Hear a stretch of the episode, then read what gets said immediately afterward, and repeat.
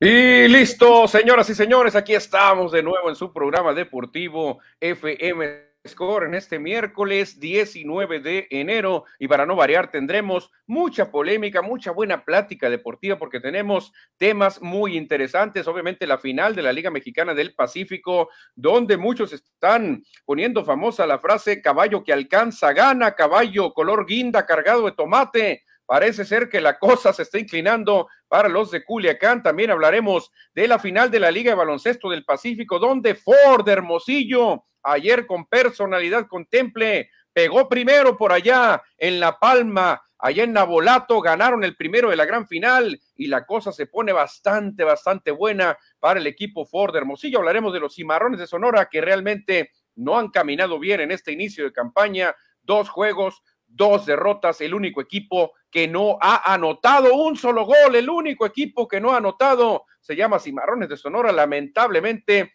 no está funcionando el ataque. Soy Manuel Izárraga y doy la bienvenida a mi amigo y colega Cristian Bernet. ¿Qué tal, Cristiano? Hola, hola, ¿qué tal Manuel? ¿Qué tal a nuestros cibernautas que ya se están conectando a través de la señal de Facebook Live? Este programa lo transmitimos en vivo por Facebook, más tarde lo pueden seguir a través de YouTube y también en la plataforma de Spotify. Ahí estamos todos los días también para ustedes, llevándoles lo mejor de la información del deporte. Pero Manuel, ¿de qué vamos a platicar? Ya lo decías, ese juego número cuatro importante ayer en Culiacán, donde los tomateros ganaron, se llevan la victoria, empatan. Y por otra parte, hablando del equipo de Sonora, el equipo de los Cimarrones, muy chato lo veo a la ofensiva, bien dices que no ha anotado ningún gol.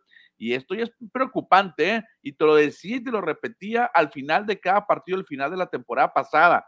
No ganan. Tienen un tienen tres meses sin ganar los cimarrones. 30 de octubre, no, perdón, 20 de octubre fue la última victoria. No han ganado en los últimos siete partidos. Sí, la verdad ya empieza a preocupar, Cristian. Cerraron mal y han iniciado mal. Ahorita trataremos de ver eh, qué es lo que está pasando con Cimarrones y qué a nuestro juicio podría ser el equipo, porque algo tiene que hacer, ¿eh? algo tiene que hacer el conjunto sonorense. Dos derrotas iniciando la temporada. No están en último lugar por diferencia de goles, ¿eh? pero están en penúltimo lugar y siendo el único equipo de todos que no ha anotado goles. Eso preocupa muchísimo, muchísimo, preocupa a todos los aficionados, a la directiva y a todo mundo, Cristiano. Y también te comentaba lo de For Hermosillo, qué bien está jugando este equipo de baloncesto, Cristian, ¿eh?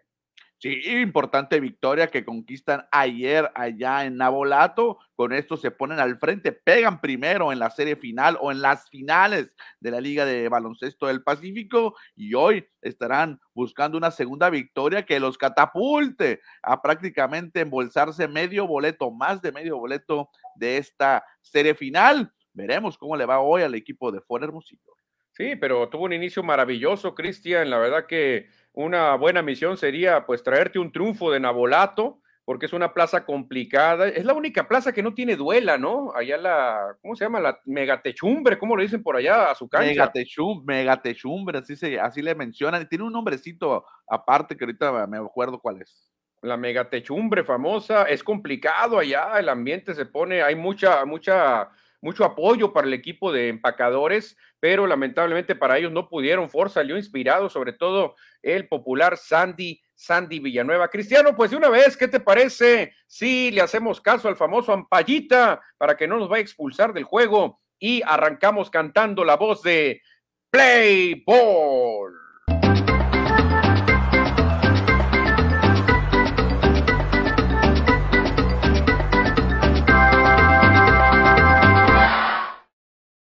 Y ya estamos en los diamantes porque hay que hablar de la serie final, una serie que nos ha emocionado en tres de los cuatro encuentros, hay que decirlo, ¿eh? Tres de los cuatro duelos han estado emocionantes y lo que le sigue y ayer no fue la excepción. Qué juego tan peleado, tan parejo, tan lleno de breaks, de momentos, de suerte y al final Tomateros empató la serie, Cristian, lo que muchos no pensábamos pasó ayer. Sí, con esto, por cuarto partido consecutivo en esta serie final de la Liga Mexicana del Pacífico, se ha impuesto, ha ganado el equipo local. Charles lo hizo en los dos primeros partidos allá en Zapopan, en Jalisco, y ahora cuando están en Culiacán, ha ganado los dos partidos el equipo Guinda, el equipo de Tomateros. Así es que si la lógica o, si se mantiene esa racha, hoy ganarían los Tomateros de Culiacán de nueva cuenta. Sí, fíjate que no le convendría a Tomateros que todos ganaran la localía porque iban a perder en siete cuando regresaran a Jalisco, pero este, irse arriba 3 a 2 le va a meter una presión tremenda a Charros de Jalisco que poco a poco se ha visto alcanzado y pues mucha gente está mencionando, Cristian, la frase caballo que alcanza gana. ¿Tú crees que caballo que alcanza va a ganar en esta serie final? No, por supuesto que puede ser. Este equipo de Tomateros tiene la experiencia, tiene el corazón tiene jugadores, tiene piezas, tiene manager para hacerlo. Eh, para los charros de Jalisco no le han salido las cosas. Ayer quisieron remontar en el partido después de que fueron abajo en el marcador en la pizarra 2 por 0. Remontan en la octava, pero inmediatamente el equipo de Tomateros le, vuelve a retomar la, ventaja y ya no pudieron con eh, el panameño Baldonado cerrando la novena entrada. Sí, Baldonado es una garantía, Cristian. La verdad que es una tremenda garantía el señor Baldonado, Sasagi Sánchez. La verdad que el relevo de Culiacán ha cumplido, ¿eh? Ha cumplido, lo ha hecho muy bien, no ha permitido muchas carreras. De hecho, ha anotado más carreras Culiacán que Jalisco en esta serie final, pero la serie está empatada, Cristiano. Pero siempre están los famosos breaks, los detalles finos, y qué hubiera pasado, y que esto y que el otro. Hubo un momento en la octava entrada donde Charros parecía que se le iba a ir con todo a Tomateros eh, tenían hombres en primera y en segunda con un solo out, Cristian. O sea, la carrera del despegue estaba en segunda, a tiro de hit. Viene un elevado, complicado para el jardinero central, creo que es Favela, y lo hace muy bien, hace una atrapada muy buena, pero el corredor que estaba en segunda base, no sé qué le pasó, se quiso avivar y hace pisa y corre rumbo a tercera y lo pelaron, lo pelaron como chino. Nunca entendí, Cristian, por qué lo mandó el coach a la tercera, habiendo ya dos outs ¿por qué lo mandó? Si tenías la carrera del gane o del despegue en segunda a tiro de hit también. Claro, ahí son de los de las cosas que no te que no entiendes cuando son decisiones ya sea de un coach o de un jugador, que yo creo que aquí va más del jugador, ¿no? Yo creo que va más por allá lo que decide el jugador. Sí, cierto, con dos outs es bien complicado. Es igual, puedes anotar igual o vale igual la carrera si anotas desde tercero o desde segunda. Sí, pero este corredor es muy rápido, Cristian, el que entró a, correr, creo que en lugar de Villanueva, de Cristian Villanueva. ¿no? Creo que es Alejandro Osuna, el hermano de, de, Chufito. Mueve muy bien las piernas, es rápido para correr, pero creo que aquí exageró. Dice, si soy corredor emergente, pues voy a tratar de ganar una base más, ¿para qué? No sé, porque con un imparable desde segunda nota también, al igual que desde tercera, nomás que puso en riesgo ese tercer out y lo pelaron como chino, Cristian, lamentablemente Así dejó escapar una oportunidad grandísima Jalisco. Cuando dejas pasar eso, normalmente el béisbol te castiga. El béisbol te dice, ok, la regaste, pues ahora tómala, viene mi castigo. Y así llegó en la siguiente bateada de los tomateros de Culiacán, Cristian. Sí, gracias a ese imparable de Steve Wilkerson que le dio la ventaja al final al equipo de los Charros de Jalisco. ¿Quieres comentar la otra jugada polémica? Aquí la tenemos, Cristian, precisamente cuando el juego está empatado a dos carreras hombre en primera y tercera con un out. La única jugada que podría salvar a Charros era lo que pasó. Una línea, una rola directita al shortstop que estaba encima de la segunda base, Cristian. Encima de la segunda base estaba el shortstop para hacer el doble play, pero perfectísimo, perfecto, clarísimo y comodísimo. Pero el lanzador quiere, quiere detenerla con el pie y con el guante y la desvía. ¿Ve dónde estaba el shortstop, Cristian? ¿Lo alcanzas a ver ahí al fondo? Sí, claro, por supuesto. Entonces esto era un doble play, pero automático, Cristian, y saldría del hueco, saldría del hoyo eh, el equipo de Jalisco, pero la mala suerte, esos breaks que a veces te dan y no te dan, castigó a Jalisco. Esa desviada que hace el pitcher, el shortstop se lleva las manos a la cara y dice, no hombre, dice, pero ¿cómo? Si era un shortstop, ¿ve dónde va apenas el corredor de primera? Esto era un doble play salvador y se acababa la octava entrada en ese momento. Sí, increíble las cosas del béisbol. Obviamente cualquier fielder, en este caso el pitcher, intenta obviamente sacar el out, o sea, él tomar la pelota para poder él sacar los outs, pero ahí lamentablemente no pudo fildearla y anota en ese infield hit de Steve Wilkinson, anota la carrera de la, de la ventaja, en este caso, eh, Joey Meneses. Sí, fue la carrera no, victoria. Elizalde, Elizalde, perdón. Elizalde fue el que anotó la carrera del triunfo, porque así quedó 3 a 2, pero si esa pelota no la toca el pitcher, eso es un doble play, pero perfectísimo, cantadísimo. Lamentablemente el pitcher no va con convicción, ese es el problema. El pitcher como que quiere tirar el guantazo y entre el pie, y eso es malísimo porque ya el shortstop estaba listo para él solo, Cristian, sin siquiera eh, tirarse la segunda base, él solo pisar la segunda almohadilla, tirar a primera y ir un doble play para terminar la entrada, pero el destino y el break quiso que Tomateros anotara esa tercera carrera, después vino Baldonado y ya conocemos la historia, Tomateros empató la serie final y la cosa está candente, candente, Cristiano. Muy bueno. Garrett Wilson, el pitcher perdedor, de hecho, del encuentro fue el que fildió esa, o trató de fildear esa, ese roletazo de Steven Wilkerson. Clave, obviamente, también como Sebastián Elizalde abre la entrada con triple, o sea, abre la tanda con triple y ahí ya te pone contra la pared. Sí, exactamente, pero aún así, Cristian, con un doble play se acababa la entrada ¿eh? y lo hizo, el lanzador dominó dominó al bateador con una rola perfectamente arriba de la segunda base. Ahí la estaban esperando, así estaban colocados, pero no contaban con que el mismo lanzador, pues se iba a cuchillar el solo, Cristian. Le entró con mucho miedo a la, bola, apenas hace así, y le pega entre el guante y el pie, y ahí se acabó todo, señores. Con esa carrera, Tomateros ganó y la serie se empató. Ahora vamos a una miniserie, Cristian. El que gane dos de tres. Exactamente, ahora se reducen las posibilidades, bueno, las posibilidades son las mismas, ahora solamente tienes que ganar dos partidos de los próximos tres para poder proclamarte campeón de la temporada 2021-2022 y hoy tendremos la repetición del juego número uno de esta serie final, repetición en el sentido por los abridores que estarán saltando a la lomita. Exactamente, Cristian. Orlando Lara contra Anthony Vázquez. Qué gran duelo de pelota se antoja. Ahora ligera ventaja veo para Tomateros por estar en su estadio con su gente, que vaya que se apoyan, ¿eh? ¿Cómo apoyan allá en Culiacán?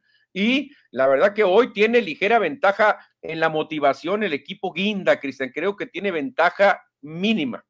705 está pactado el play ball allá en la capital de Sinaloa, donde los tomateros intentarán tomar ventaja e ir a Guadalajara a buscar solamente una victoria. Obviamente el equipo de los Charros van por la, con el mismo objetivo, lo tienen más complicado porque juegan de visita y obviamente después jugar un juego 6 o eventual 7 para llevarse el campeonato. Buena serie que nos han ofrecido Tomateros y Charros. Yo creo que no tenemos nada que quejarnos. Cristian, yo eh, creo que esta serie se va a siete juegos, ¿eh? Yo creo que se va a siete juegos, está muy pareja la serie, pero todos sabemos que el que toma ventaja en un quinto juego, cuando llegan empatados a dos victorias por bando, pues obviamente le mete una presión al otro, lo pone ya contra la pared. Claro, claro, claro, por eso es clave el partido de hoy. ¿eh? Yo creo que es más clave hoy este juego número cinco que lo que habíamos visto el juego número 3. Bueno, yo creo que también podría ser igual, ¿no? O peor, estar 3-0 o estar 3-2, ¿no? En el caso de que Tomateros no hubiera ganado el juego 3. Entonces, Cristian, Tomateros se pone a dos juegos del tricampeonato, a dos juegos de su título 14. Cristian, ¿te imaginas eso? ¿Cómo va a repercutir si logra este campeonato Tomateros? No, imagínate, se pondría a dos solamente de los naranjeros de Hermosillo. sí, sí, estaría muy cerca, ¿eh? estaría muy cerca. Y como te lo dije y te lo vuelvo a repetir, yo no quisiera estar presente cuando pasara que tomateros, ojalá y nunca pase, porque somos naranjeros de niños, pero imagínate si me dicen un día, ¿sabes qué? Ya tomateros rebasó a naranjeros en títulos. No, yo me voy, me voy a ver el, el béisbol de Corea, de Japón, o me voy a Dominicana, pero ya, ya, ya no me quedo por acá. ¿eh? Perfecto, Manuel. Pues vamos a estar muy atentos a este partido. Repetimos, es a las 7.05 de la tarde desde el estadio renovado de los Tomateros de Culiacán. Juego 5, Charros contra Tomateros. Pronóstico, nada más rápido, ¿sí? Yo creo que hoy gana eh, Charros. Yo creo que hoy Charros reacciona, Cristian. Creo que Charros gana hoy. Sí, yo creo que también no te voy a dar la contra porque creo que Orlando Lara puede ser inspirado y llevarse la victoria a los Charros de Jalisco para ir a Jalisco, a, Zapopan, por una sola victoria. Exactamente, Cristian, la verdad que está muy interesante la serie final, no ha decepcionado, dos equipos muy fuertes, dos equipos tremendos caballones, cualquiera de los dos que gane va a ser un digno representante de México en la serie del Caribe, y ya me quiero imaginar los refuerzos que iban a poder tomar, un Roberto Zuna con Baldonado, imagínate un relevo así, no le hace carreras nadie, pero antes tenemos que definir, Cristiano. Y yo creo que es mucho más importante para Tomateros ¿eh? el título, porque estaría llegando a un tricampeonato que es tan difícil conseguirlo en esta liga, Cristian. Ni Naranjeros, que es el multicampeón, pudo conseguir un tricampeonato, imagínate. Exacto. Sí, solamente los Yaquis de Ciudad Obregón lo hicieron perdón, hace algunos años. Y obviamente Charros buscando su segundo campeonato. Su segundo. Exactamente, Charros, que es un equipo joven en esta segunda etapa y buscan su segundo título, tienen con qué hacerlo, Cristiano. El que anda buscando también algo especial es David Ortiz, el famoso Big Papi, porque según las tendencias, según las papeletas de un porcentaje ya interesante, David Ortiz estaría entrando en su primer año, Cristian, al Salón de la Fama de Cooperstown, algo que a muchos nos ha gustado, pero a otros no, Cristiano, como ese señor que está a la derecha, que es venezolano y que se llama Osi Guillén, a él no le gustaría que Ortiz entrara en el primer año al Salón de la Fama a lo mejor puede ser injusto para otros peloteros, ¿no? Que han batallado mucho para llegar al Salón de la Fama. Por eso puede estar molesto, desconozco las razones. A ver, ahorita aquí nos puedes explicar sobre Osvaldo Guillén, Osi Guillén, eh, manager de grandes ligas, campeón de serie mundial, novato del año con los White Sox en su momento, ganándole a Teo Higuera en 1985. Eh, yo a lo mejor podría coincidir con Osi Guillén. Bueno, siendo que a lo mejor otros peloteros han batallado mucho para llegar, pero no es culpa de David Ortiz, obviamente eso. Lo que dice, eh, primero dijo Osi Guillén, muy, se, vio muy así, muy uh, tipo, sin pensarlo, sin pensarlo mucho lo que dijo, después volvió a decir otra, otra declaración, pero primero dijo, es una locura, dice que David Ortiz eh, vaya a entrar porque es muy querido, dice, y porque los que votan no saben nada, dijo, son unos inútiles, así les dijo, algo así a los que les dijo a los votantes, a, los, a las personas que votan, que son personas intachables, que tienen una trayectoria tremenda en el béisbol. Y, el señor Guillén así dijo de primera, de primera oportunidad. Después se le fueron con todo y después dijo, no, no, no, espérense.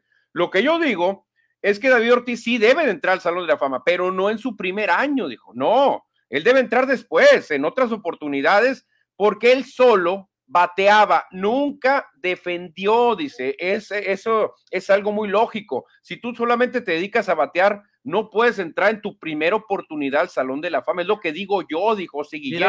No sé qué piensas tú. Es que es muy fácil la comparación de lo que hizo Siguillén, yo creo que tiene, tiene cierta realidad, cierta verdad, o cierta razón, mejor dicho.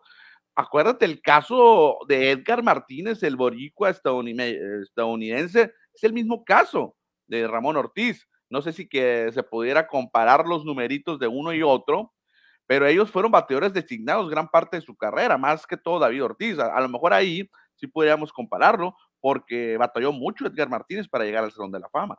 Entonces, Cristian, en lo que sí le damos la razón a, a Osi Guillén es que sí puedes entrar al Salón de la Fama o tener más chance si eres muy querido por la gente que vota. No sé, yo creo que no, no debería ser, ¿no? no yo creo que no. Porque te pongo el caso de alguien que no es muy querido, que de hecho mucha gente lo odia, lo vomita, Kurt Schilling. Kurt Schilling está en su último año para ser llamado al Salón de la Fama por los periodistas y parece ser que Kurt Schilling pues se despedirá Cristian sin Salón de la Fama porque a como va la cosa, 30%, casi 31, él apenas alcanza el 57.9, muy lejos del 75 que necesita y todo el mundo sabe que Kurt Schilling no le cae bien a nadie. ¿eh? Yo creo que ni él mismo se ve en un espejo y no se cae bien, ni él mismo, pero es lo que dice Osi Guillén. David Ortiz es la otra cara de la moneda, le cae bien a todo mundo. Sí, sí, cierto, ¿eh? esa comparación es buena, la de Schilling y Ortiz, a unos lo, a uno los aman, al otro pues lo odian, entre comillas, y ahí vemos en esta tabla que nos presentas que Kurt Schilling pues no alcanzaría ni a Scott Rowland, solamente el 70%, y tres estarían llegando a Cooperstown, tres polémicos, ¿eh? Tres polémicos.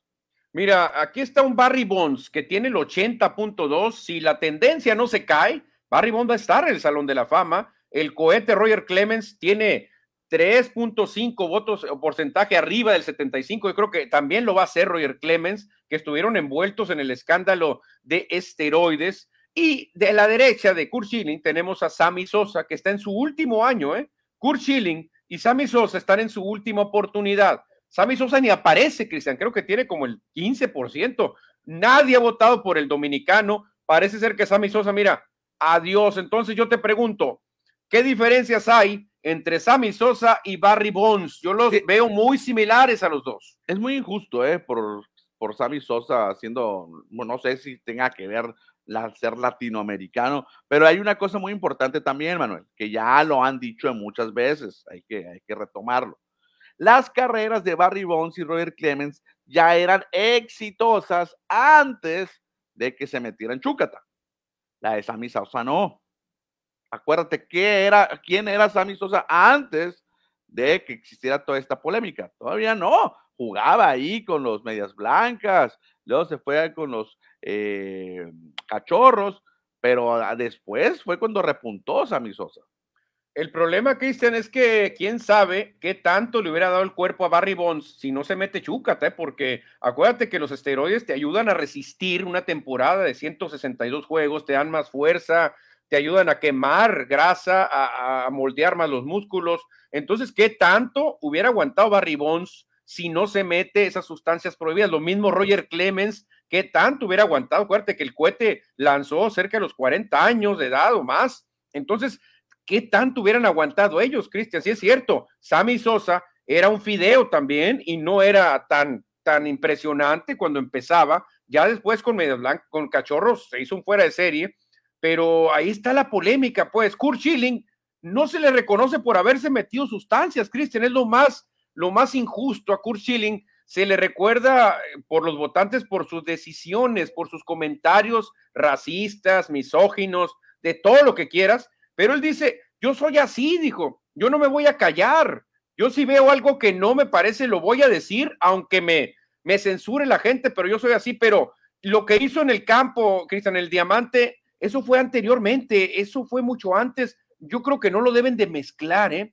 Fíjate, eh, eh, Roger Clemens ganó, ganó tres trofeos Cy y un MVP, de hecho una temporada dobleteó, hasta el 92. O sea, ahí era una gran carrera la que tenía entre 1984 y 1992, la carrera que estaba teniendo Roy Clemens. Después tiene un segundo aire cuando llega a Toronto en el 97, gana el Zion por años consecutivos, después vuelve a ganar dos más, cuatro gana después de ese 97 y es donde es la contraparte, ¿no?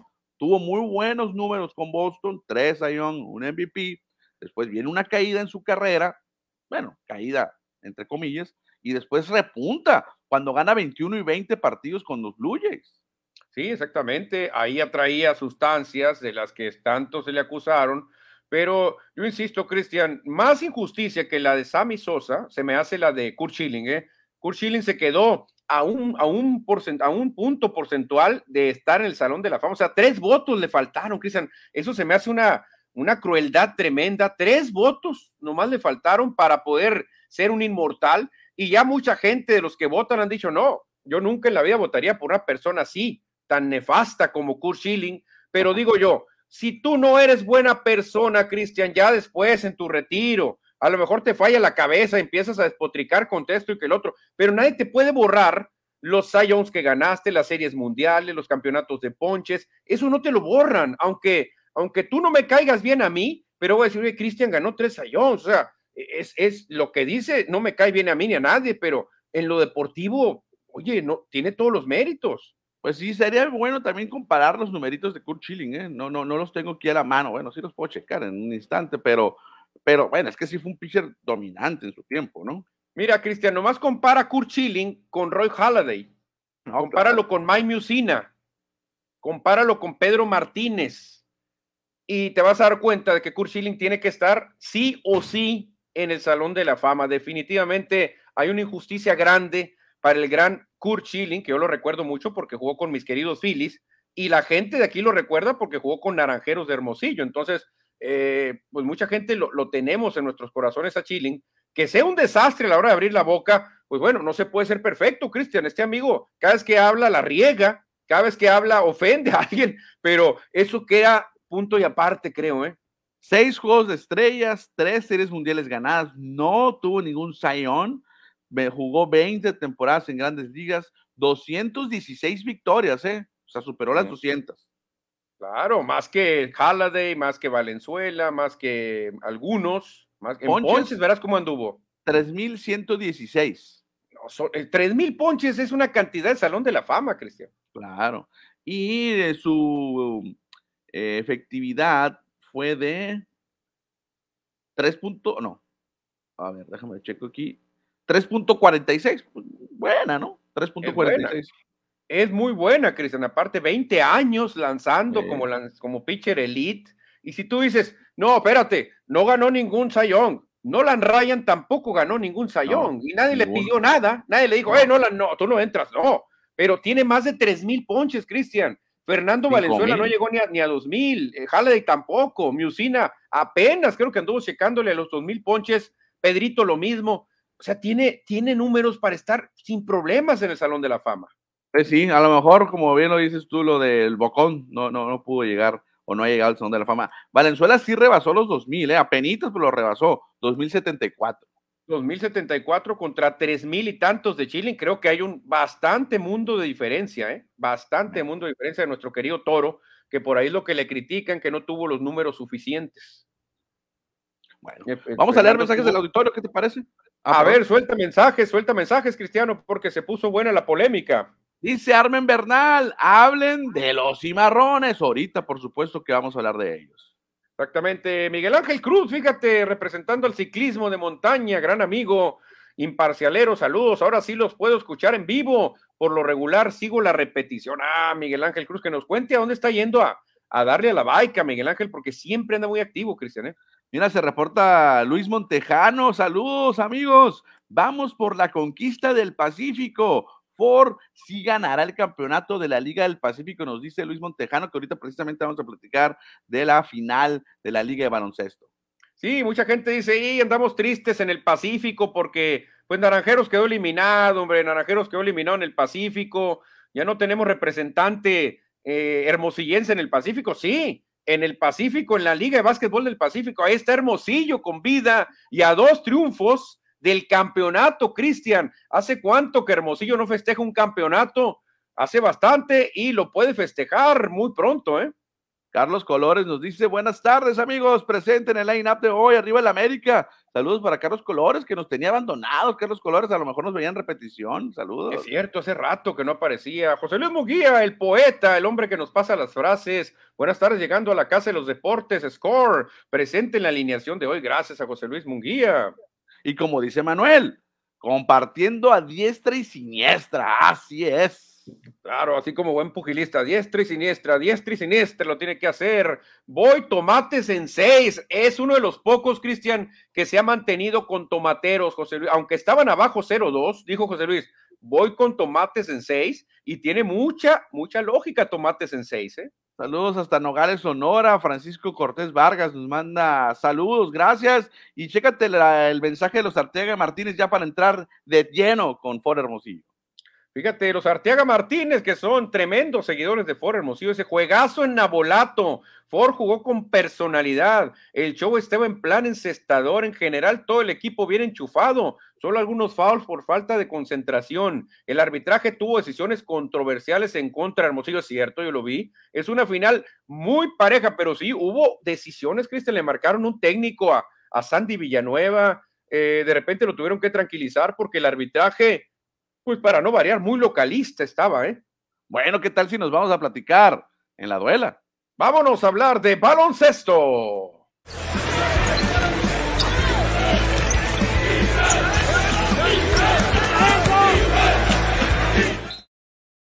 Ya estamos en la duela para hablar de la final de la Liga de Baloncesto del Pacífico. Y hay que mencionar a un hombre, Cristian, que se puso la capa de héroe, que se echó al equipo al hombro y que sumó 33 puntos, nueve asistencias con esa actuación. Cualquier equipo tiene que ganar, que sea Sandy Villanueva, demostrando que es el jugador franquicia, el capitán del equipo y para mí el MVP de toda la liga. ¿eh? Gran actuación que tuvo el nogalense Santi Villanueva con esos 33 puntos. El marcador final fue a favor de Fort Hermosillo. La marea púrpura anotó 111 puntos contra 103 de los empacadores de La Palma y con esto pegan primero en la serie final de la Liga de Baloncesto del Pacífico allá en la megatechumbre Malvata, Manuel, como la dicen, Malvata. Sí, fíjate, la cancha se ve así, que está pues eh, apenas, apenas disponible para un juego. Obviamente, ellos, Cristian, deben de tener cierta ventaja, los empacadores, de jugar en ese tipo de, de superficies, porque todos los demás conjuntos juegan en duela. Entonces ellos vienen entrenando en duela, jugando en duela toda la temporada, y al visitar la megatechumbre por ahí en La Palma, en Nabolato, pues se topan con que no hay duela, ¿no? Y tienen que ajustarse a otro tipo de juego. Es como Cholos de Tijuana, que es el único equipo que juega en pasto artificial. Y cuando llegan los otros equipos se encuentran con que el balón bota diferente, con que no hay la misma tracción y es una pequeña ventajita. Aún así, por Hermosillo jugó, como dijeron los Arteaga Martínez, con una personalidad tremenda. ¿eh? Fíjate que además del Santi Villanueva, que aquí vemos sus números, también destacó el joven nogalense Francisco Peralta con doble doble, otro doble doble para Peralta, 20 puntos, 12 rebotes y dos bloqueos. Gran actuación para Peralta. No, Peralta está encontrando la madurez, Cristian. Aparte, ¿sabes a quién vi más sereno, más tranquilo? A Joshua Wilkerson, el armador, el armador norteamericano, cubano que tiene el equipo Ford Hermosillo antes perdía muchos balones, Cristian, como que quería salir como caballo cuarto de milla y tirando, y no, ahora como que lo han tranquilizado más. Lleva el balón, pero tranquilo, ahora piensa más los pases. Sandy Villanueva, la verdad que se echó al equipo al hombro, Cristian. Este amigo, él puede ser movedor, él puede ser disparador, él puede ser centro, él hace todo lo que se necesite. Y la verdad que yo, si la liga va a dar MVP del torneo, se lo tiene que dar a Sandy Villanueva, ¿eh? Oye, ya que mencionas a Joshua Wilkerson, ayer aportó 13 unidades y James Zucker, que es el otro extranjero, metió 11. Pero ¿sabes quién también le fue muy bien? Al show Esteba, a Juan Manuel Esteba. No, es que Esteba trae la experiencia, Cristian. Este hombre ya ha ganado campeonatos con los Rayos de Hermosillo, en otras ligas muy fuertes también ha ganado campeonatos. Y él mismo lo dijo, yo tengo que pues levantar la mano a la hora difícil porque soy de los de experiencia, dijo el show Esteba, que debe ser entre los tres o cuatro más veteranos de la liga el show. Pues ayer el show Esteba tiró toda la polilla con 18 puntos, incluyendo dos canastas de tres puntos. ¿eh? Yo creo que es el mejor juego del show en lo que va de, de, esta incorporación a Ford Hermosillo. Le preguntamos en la entrevista que tuvimos con él si andaba al 100%, él dijo que no, dijo no, todavía no, todavía no me siento al 100%, pero creo que está llegando al 100%, Cris, en el momento más valioso, que es la gran final. Sí, porque hoy se llevará a cabo el juego número dos de las finales de la Liga de Básquetbol del Pacífico. A hoy, a las 8 de la noche, allá en La Palma, en Abolato, el equipo de Hermosillo, el equipo de Ford, buscando pegar otra vez y venir a casa con una cómoda ventaja.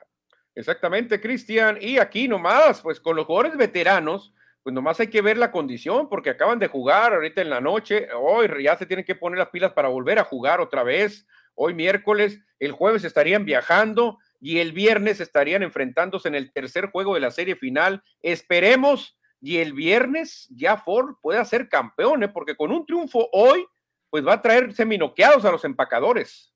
Pueden seguir el juego a través de la señal de Facebook Live de Ford Deportes, donde pueden ver el encuentro y ver cómo le va al equipo de Hermosillo. Entonces, muy atentos de lo que suceda hoy en la noche.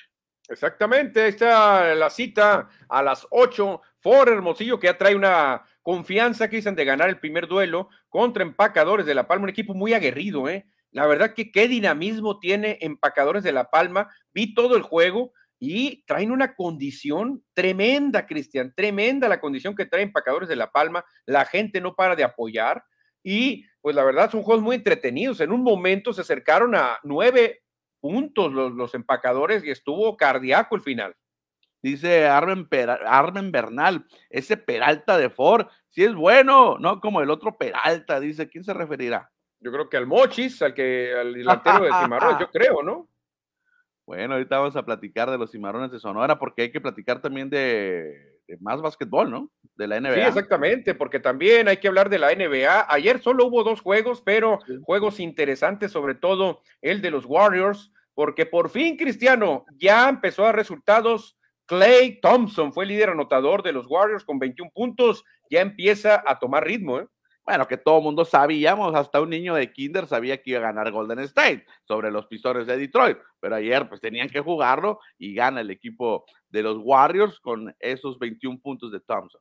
Sí, exactamente, pero es buena noticia, es buena noticia porque se espera mucho de Clay Thompson. El equipo de Warriors sin él estuvo peleando el primer lugar ante Soles de Phoenix. Ahora cuando llegó Thompson, todo el mundo dijo, no, hombre, ya, este equipo denle el campeonato, pero no carburó, el equipo no funcionó y ahora pues todo el mundo está festejando que ya se está enchufando Clay Thompson, que es, es, el socio perfecto de Curry, ¿eh? Stephen Curry y él son imparables porque no puedes marcarlos a los dos. los dos tienen un tiro tremendo desde fuera del área, así que una buena noticia para Warriors. Y también hubo otro duelo, Cristiano. Los Knicks de plano ya no son como los pintaban antes, ¿eh?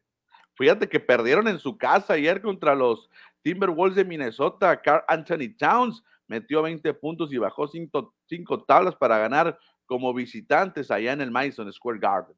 Sí, fíjate, ya nadie, nadie respeta a los Knicks, ni siquiera en Nueva York, ¿eh? ya hasta los Timberwolves les ganan. Carl Anthony Towns de sangre dominicana les pegó pues bastante fuerte con 20 puntos. Y para hoy, Cristian, agárrate, te doy un premio si puedes ver los, ¿qué será? 13 juegos de hoy. Si me dices los vi todos, te doy un premio muy atractivo. ¿Te avientas? Ni el aficionado más eh, de hueso colorado de la NBA lo hace, man. ¿Cómo ves tanto? Además, muchos son al mismo tiempo, ¿no? No, teniendo dos teles, digo, prender una tele y la otra, estar así, tan, tan, tan, tan, decir, ok, se acabó, ya son las 12, ya vi todos, acabo de ver a los Lakers contra Pacers. El juego, juego que me llama la atención, obviamente, el de los Grizzlies de Memphis contra los Bucks de Milwaukee. Sí, de hecho, es el juego más atractivo en nivel. En nivel es el mejor, ¿eh? El mejor juego es Grizzlies contra Bucks, que va a ser allá en Wisconsin. La verdad que un tirazo, Cristian. Es el mejor definitivamente así rápidamente. Sí, es a las seis de la tarde ese encuentro. Los, eh, los Pacers y los Lakers se van a dar buen tiro, pero en la parte baja de, nivel basquetbolístico. Sí, exactamente. Clippers y Nuggets hubiera sido buen duelo, pero Clippers trae mucha lesión y yo creo que Nuggets va a ganar. Cavalier, Cavaliers Bulls también me, parece que va a ser buen juego, ¿eh? Sí, sí.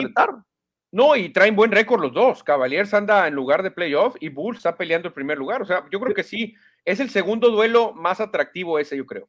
Bueno, pues esos son, son los juegos de la NBA para hoy. Nos vamos a, leer mensajes, Manuel, ya para pasar al último tema. Sí, exactamente. ¿Quién se reporta, Cristian, del auditorio? A ver qué nos ponen de mensaje. Dice por acá Francisco Antonio Rodríguez, saludos. Gracias, le dan la bola. No, muchas gracias a todos, a Francisco Antonio Rodríguez por tu mensaje. Gracias, gracias. Gracias, gracias a nuestro Francisco Antonio, nuestro sensei. Yo le voy a decir sensei, sensei, porque algún día nos estará dando clases allá para eh, mejorar nuestra defensa personal. Los Arteaga Martínez, si Marrones no se ayuda a ganarse el público sonorense con tanto mal resultado, esperemos que los jugadores se fajen, demuestren mayor garra y salgan de la marra racha. Cristian, el próximo miércoles se dará el debut de Cimarrones en el Estadio Héroe Nacosari de Hermosillo. El problema que va a enfrentar al super líder, al único equipo que ha ganado los dos juegos de visitante, al que tiene más goles anotados y mejor diferencia, que se llama Atlético Morelia. O sea, le toca bailar con la más fea Cimarrones y como dicen los Arteaga Martínez, se tienen que fajar porque el juego va a ser acá en Hermosillo contra el super líder.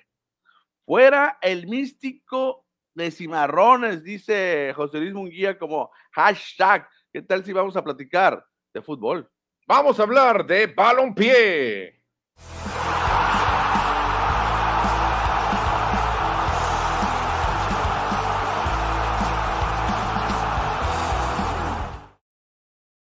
Ya estamos entrando al área chica, Cristian, porque el tema del momento, pues es la derrota de Cimarrones, hombre. Ya suma dos descalabros consecutivos y creo que una de las cosas que más preocupan, Cristian, no es tanto las dos derrotas. Dice, bueno, cualquiera puede perder dos juegos, de lo que más me preocupa a mí es que no han anotado ningún gol. Han llegado, han fallado, la han estrellado en el poste, en el travesaño, pero no han metido un solo gol. Y si tú ves la tabla y dices, a ver, a ver cómo andan las ofensivas, pues todos ya anotaron, Cristian. Todos los equipos ya metieron al menos un gol y Cimarrones es el único que no ha metido un solo gol en la temporada. Fíjate que sí, yo vi ayer al equipo de Cimarrones muy chato a la ofensiva, no se le veía por dónde atacar o cómo eh, meter en peligro a la defensa de Coyotes, que en el papel es un equipo inferior, en un equipo inferior en, históricamente y también por planteles. Yo ayer pensé, me imaginaba que los cimarrones iban a salir con todo, llevarse la victoria, llevarse los cuatro puntos, pero no, ¿eh? Y a mí sí me preocupa mucho que no se estén dando los resultados. Ahora es algo muy diferente o contrario de lo que normalmente pasaba con cimarrones, que empezaban muy bien y al final iban para abajo. Para a lo mejor, eh, para los cimarrones va a ser lo contrario, que empiecen mal y terminen bien pero no ha sido un buen presente que tienen los cimarrones. Pues sí, Cristian, ojalá y sea al revés ahora, que cierren con todo, que se metan embalados y que logren dar resultados en la liguilla, pero eh, la pregunta es, ¿qué tanto aguantará, aguantarían o aguantarán al místico Pereira, Cristian? Porque se viene un duelo muy difícil, ¿eh? Se viene un duelo muy complicado. Vas a enfrentar al mejor equipo del torneo que se llama Atlético Morelia. Todo puede indicar que a lo mejor saquen un, empate o imagínate que llegaran a perder. ¿Qué tanto aguantarías tú o qué tanto aguantará la directiva al Místico Pereira? ¿Cuántas derrotas le das? No, yo creo que Místico Pereira, ya lo hemos comentado, ¿no? Ya lo habíamos dicho, yo creo que está, no te digo que asegurado, porque nadie tiene asegurado su trabajo, pero yo creo que le van a mantener la fe, le van a mantener la esperanza hasta terminar el torneo. Yo creo que ya ahí sería ya el ultimátum. No creo que en este momento la directiva eh, ande pensando en cambiarlo, no creo. Pero a ver, Cristian, bueno, bueno, pero los resultados se pueden dar. Eh. Mira, te vas a enfrentar al superlíder. El superlíder te puede ganar. Ya ha ganado dos de visita, Morelia. Dos salidas, dos victorias. ¿Cómo te caería que Morelia le ganara 1-0 a Cimarrones, que sume su tercera derrota, que sume su tercer juego sin anotar gol? ¿No crees que esto pondría una crisis durísima para el equipo? Y no vienen nada más de esos dos torneos, esos dos eh, partidos, ya lo digo y lo repito, y me canso de decirlo, ¿eh? no me canso, no me canso porque pues en la realidad, aquí no escondemos nada. Si anda mal el equipo hay que decirlo. Y los cimarrones llevan siete partidos seguidos sin ganar, un empate y seis derrotas consecutivas. Tres del torneo regular, uno del repechaje y dos de este torneo. Son seis descalabros consecutivos. Tienen tres meses sin celebrar victoria tres meses sin tomarse la foto en el vestidor, la popular que hacen los cimarrones. No pueden ganar. Y eso es muy, muy complicado, muy peligroso. Eso les pesó mucho en la liguilla pasada, porque rápido se fueron ante Venados, un equipo que era inferior realmente a Cimarrones, pero algo pasó con el conjunto sonorense. Y muchos saben, Cristian, que Gabriel Pereira está en su última llamada, ¿eh? porque aparte se le acaba el contrato, pero aparte Pereira ya tiene que dar el, el salto, Cristian. Ya demostró que puede llevar al equipo a liguilla sin ningún problema, que puede hacer un equipo ganador, un equipo que juegue bien, que juegue bonito, pero también las directivas se cansan de llegar y que te eliminen a la primera. Cualquier directiva se va a cansar, te va a decir, oye, Gabriel, está jugando muy bien el equipo, pero yo quiero llegar más arriba, ¿no? O sea, no me quiero quedar en la primera, en la primera ronda. Y creo que esta es la temporada, la última llamada para Gabriel Pereira, Cristian, y creo que no ha empezado bien, ¿eh? No, nada bien. Y también aquí la producción preparó la alineación con la que salió ayer el equipo de Cimarrones. Manuel, ¿qué nos puedes comentar? Mira, lo que me llama la atención es que van, eh, de hecho, la misma alineación de, la jornada 2 repitió la misma jornada. Eh, ayer eh, alinearon los mismos. Y a mí lo que me llama la atención es que no tienes a un delantero matón clavado, Cristian. O sea, tienes a dos ofensivos, pero que no son delanteros eh, nominales clavados como un Daniel López, como un Ray Villa. No sé si eso puede ser muy bueno porque sea más dinámico el equipo. Obviamente ves un dinamismo. Si tienes a Gurrola, Peralta y Cisneros, aparte por las bandas, tienes a Zurita, Torres, a Jicamita. La verdad que es un, es un trabucazo este de Cimarrones en dinamismo. Pero lo que hemos visto es que no ha anotado goles, Cristian. Y te va a decir Gurrola, bueno, es que lo mío no es anotar goles. Y te va a decir Peralta, bueno, es que lo mío es desbordar y meter centros. Y Cisneros va a decir, bueno, lo mío es agarrar la pelota y llevarla y, meter pases. Entonces, ¿quién mete los goles? No, pues allá están en la banca. Es López y es este Ray Villa. Ah, ok. ¿Y, ¿Y cuándo los van a meter? Pues no, están en la banca. No sé si a lo mejor el místico Pereira tenga que decir, ok, bueno, voy a sacrificar a uno, como en aquel el torneo pasado era Gurrola, que lo metían de cambio y voy a meter a Raí o a Daniel López, a uno de los dos, para meter a un delantero que sí es responsable de meter goles. No sé cómo la veas tú. Y ayer, sí, yo creo que sí hacía falta Rey Villa o el Dani López, ¿no? Los dos entraron de cambio ya en la segunda parte del encuentro, pero bueno, es parte de la estrategia que está utilizando en este torneo eh, el místico Pereira. No le ha resultado, ha perdido los dos partidos como visitante y los dos por el mismo marcador de 1-0, no has anotado. Y también me llama la atención el gol, fue un golazo también de los Coyotes, ¿eh? Sí, la verdad, ese juego, este juego está para empate a cero, ¿eh? Realmente el juego está para empate a cero. Ese gol que hizo este amigo no lo va a volver a hacer nunca en su vida. Sí, no, lo va a hacer nunca en su vida ese gol. No sé cómo la prende y cómo le pega. Desde hace un mundo que no anotaba un gol y ve el gol que vino a meter, ¿no? La mete pegadita al travesaño. Gavino se queda nomás como espectador. Pero Cristiano, creo que por ahí va la cosa. O eh, esto que está implementando Pereira tiene que tener más práctica, pues a lo mejor en la jornada 5 o 6 ya da resultado tener tanto, tanto volante, tanto ofensivo, pero sin tener un delantero clavado, así un 9, un 9 original que no lo tiene realmente en el, en el, ataque. Ya al inicio del segundo tiempo, en el, o sea, en el descanso, hizo los movimientos porque entra el Dani López, sale Gurrola y también entra Iván Tona, que hace su debut con el uniforme de los cimarrones, y sale Francisco Jicamita Cuña. Habrá que ver que solamente le dio 45 minutos a Jicamita. Sí, qué, raro, ¿eh? porque Jicamita sabemos que es el motor del equipo, sabemos que es el hombre que tiene tres pulmones, que nunca para de correr, y es lo que nos, lo, al menos a mí me llamó la atención, que Jicamita jugara tan poquito tiempo, 45 minutos, la verdad que se me hizo muy poco, pero algo vio Gabriel Pereira, y no sé este, ¿qué estará pasando con García Sancho? Que no lo he visto. No sé si tú lo has visto, García Sancho. No, no. De hecho, ayer volvió a jugar el jovencito debutante de la temporada de la semana pasada, Jesús Moreno, el hermosillense, con el número 180. Ayer fue el sacrificado para que entrara Oscar Raí Villa como otro centro delantero, para que estuviera López y Villa al mismo tiempo al minuto 68, pero no, no, no se le vio por dónde el equipo de Cimarrones y a mí me preocupa, me preocupa mucho. Mira, a mí, me preocupó más en este juego. En el juego pasado, eh, Peralta, el Mochis, tuvo tres o cuatro cantadas de gol. Y eso es muy bueno, ¿no? Porque generas. Pero Peralta no han dado fino, Cristian. Ha tenido y no han dado fino, no las ha metido. Ayer Edson Torres, que es uno de los jugadores más finos que tiene Cimarrones, no anduvo bien, ¿eh? No anduvo fino. Jicamita no sé qué pasó, por qué lo sacaron. Cisneros se va lesionado, ¿eh? Con un problemón en el hombro. Eso puede ser grave también para Cimarrones. Sí, al minuto 30 salió Cisneros, entra Domínguez por en su lugar, que son jugadores muy parecidos, muy similares, pero bueno, el que se había ganado ahí la confianza y se había ganado eh, la titularidad era es Domínguez, ¿no? Digo, Cisneros. Cisneros, Cisneros es totalmente, Cristian, más dinámico que Domínguez, ¿eh? La verdad que definitivamente si no está Cisneros en la cancha se nota y desde ahí Cimarrones empezó a notar que algo le faltaba. Ahora vamos a ver si en el siguiente duelo aquí de local donde el público te exige que metas goles, que hagas algo, a lo mejor ya Pereira se decide por Raí Villa o por Dani López, ya poner un delantero matón enfrente. Exactamente, exactamente. Entonces tendremos que esperar siete días, ocho días para el próximo miércoles que los cimarrones reciban aquí en el Héroe en Acosari el primer juego de la temporada 2022, ¿eh? El primer juego que tendrán aquí en casa.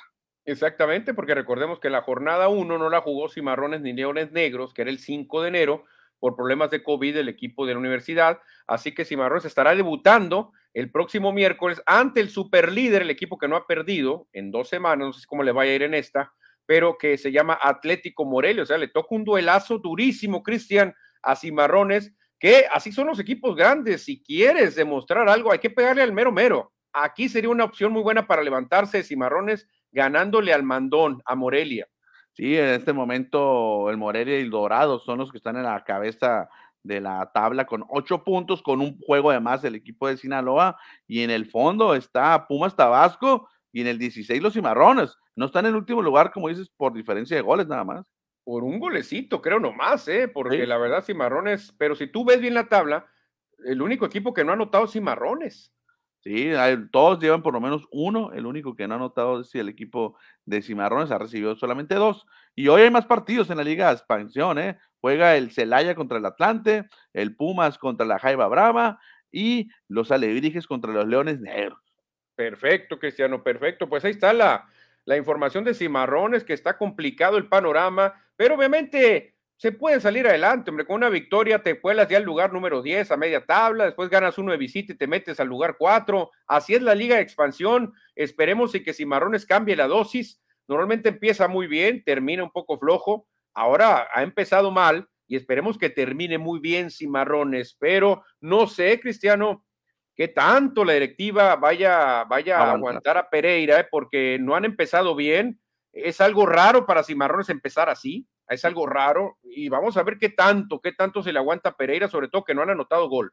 Yo repito, yo creo que lo va a mantener la directiva, pase lo que pase. Obviamente, si pierde todos los juegos, pues sí sería algo eh, ya que no se comprendería, pero yo creo que le van a dar ese voto de confianza al místico Pereira. Son dos juegos, sí, duelen mucho, dos juegos, pero faltan todavía otros 15, otros, ¿cuántos? 14 partidos más. Cuidado, no, cuidado, vamos a ver. Normalmente la directiva de Cimarrones eh, se caracteriza por, por sí darle oportunidad a los técnicos. ¿eh? La verdad que sí ha tenido técnicos que han pasado por malas rachas y los han mantenido, los han mantenido. De Entonces, hecho, no hay por qué pensar en que, que, se iría cepillado Gabriel Pereira. Excepto en el primer año futbolístico, que hubo muchos cambios de entrenador, desde que fue el debutante el Negro Torres, eh, después salió y hubo un montón de cambios, ahí luego vino un español, no, no, ya ni me acuerdo de tantos cambios que hubo. Después de ahí, nunca, nunca han despedido a un entrenador en media temporada, nunca. No, exactamente. ¿Te acuerdas de quién era? Isaac Morales, ¿te acuerdas? Isaac Morales, que él entró en sustitución de Héctor Altamirano, pero Héctor Altamirano no fue, no fue cesado, él se fue, renunció. Al se fue por una oportunidad muy buena con Matosas. Así es, cuando se fue de auxiliar con Costa Rica, ¿no? Sí, con Gustavo Matosas, que le dijo, vente para acá. Llega mensaje del auditorio, Cristiano José Luis, ¿qué nos dice? Dice, Cimarrón es siempre la misma historia. Los equipos de Hermosillo quieren seguir con esperanza de que cuajen los cartuchos quemados. Raí, el bulto Ramos. Ya es hora de sacudir la mata en ambos equipos, Cimarrones y Naranjeros, el punto de vista de José Luis Munguía. José Luis Munguía, crítico, duro contra los equipos locales de por acá. Pues bueno, vamos a ver, Cristiano. Obviamente el torneo va empezando y va a ser clave el juego que tendrá Cimarrones ante Morel el próximo miércoles aquí en el Héroe Nacosari, porque una victoria va a hacer que se olvide todo, ¿eh? Un triunfo va a hacer que se olvide muchas cosas, pero si vuelven a perder y si por mala suerte no anotan gol, uff, la crisis va a estar quemante, ¿eh? Acuérdate de mí. Perfecto, pero vamos a estar bien atentos de lo que pase con Cimarrones. Manuel, antes de despedirnos, un par de noticias ahí que se nos pasaron. Eh, Juan Gabriel Castro fue anunciado como el nuevo manager de los Diablos Rojos de México. Ándale, va a llegar con el equipo Escarlata, el más ganador de la Liga de Verano, y ya dirigió al más ganador de la Liga de Invierno. Y se convierte Juan Gabriel Castro, porque ahorita actualmente sigue siendo manager de Naranjeros. No han dicho otra cosa. sí, sí pues se convierte Juan Gabriel Castro en el tercer eh, manager en dirigir al mismo tiempo a Diablos y a Naranjeros. Ándale, debe estar el Cananea Reyes, si mal no recuerdo. Uno es Benjamín Cananea Reyes y el otro es Tim Johnson. Ándale, Tim Johnson también lo hizo. Tim Johnson campeón con Naranjeros, lo recordamos muy bien. Pues ahí está, Manuel, ahí está haciendo historia Juan Gabriel Castro, que ahora ya no le renovaron el contrato allá con Filadelfia, recuerda que era coach de tu equipo, no le renovaron el contrato, entonces se viene a dirigir a México y la Liga Mexicana por primera ocasión y ya lo dijo, mi sueño es dirigir en grandes ligas. Sí lo va a hacer, sí lo va a hacer, la verdad que va muy bien Juan Gabriel Castro y Naranjeros creo que le tiene que dar una temporada completa, porque recuérdate que él llegó de relevo, de, bombero ya con un equipo armado. Entonces Juan Gabriel va a decir, dame, dame chance con un Naranjeros desde el inicio y yo te los hago campeones. Así que creo que Juan Gabriel va a tener otro año más con Naranjeros, sin sí, duda. por ¿eh? ahí cuentan, cuentan que tuvo un desayuno con, con, eh, con el presidente Naranjeros, con el gerente Naranjeros, director general de Naranjeros. Ahí lo vieron desayunando en el, en el, allá en el restaurante de los lagos. Ah, con Pablo de la Peña. Pablo de la Peña. Ah, con Pablo, de la, Peña. perfecto. Saludos a Pablo de la Peña. La verdad que si alguien ha revolucionado, Cristian, eh, ha sido Pablo de la Peña. Ha hecho muy bien las cosas con Naranjeros. Se notó la sangre joven, se notó desde que llegó él. cambio. Y ya les toca, estuvo cerca de un campeonato, se quedó a, ¿qué será? unos cuantos outs a un juego de ganarlo, pero ahí va, ahí va. Y se me hace muy, muy atinado que Juan Gabriel se quede, dale otra oportunidad, pero completa, dásela. Yo me imagino que terminando la temporada regular o terminando la Serie del Caribe, darán la noticia si reafirman a Juan Gabriel Castro como manager o hay algún cambio, me imagino yo. Sí, no, yo, yo 90% seguro que se queda Juan Gabriel. ¿eh? Yo la verdad no veo cómo salga. Oye, ya para despedirnos en NFL, hoy no platicamos nada de NFL porque no hay nada que platicar, pero la NFL multó a Bruce Arians, al coach de los Tampa Bay Buccaneers, por darle un zape en vivo en el juego a uno de sus jugadores. No sé si viste la jugada, Manuel.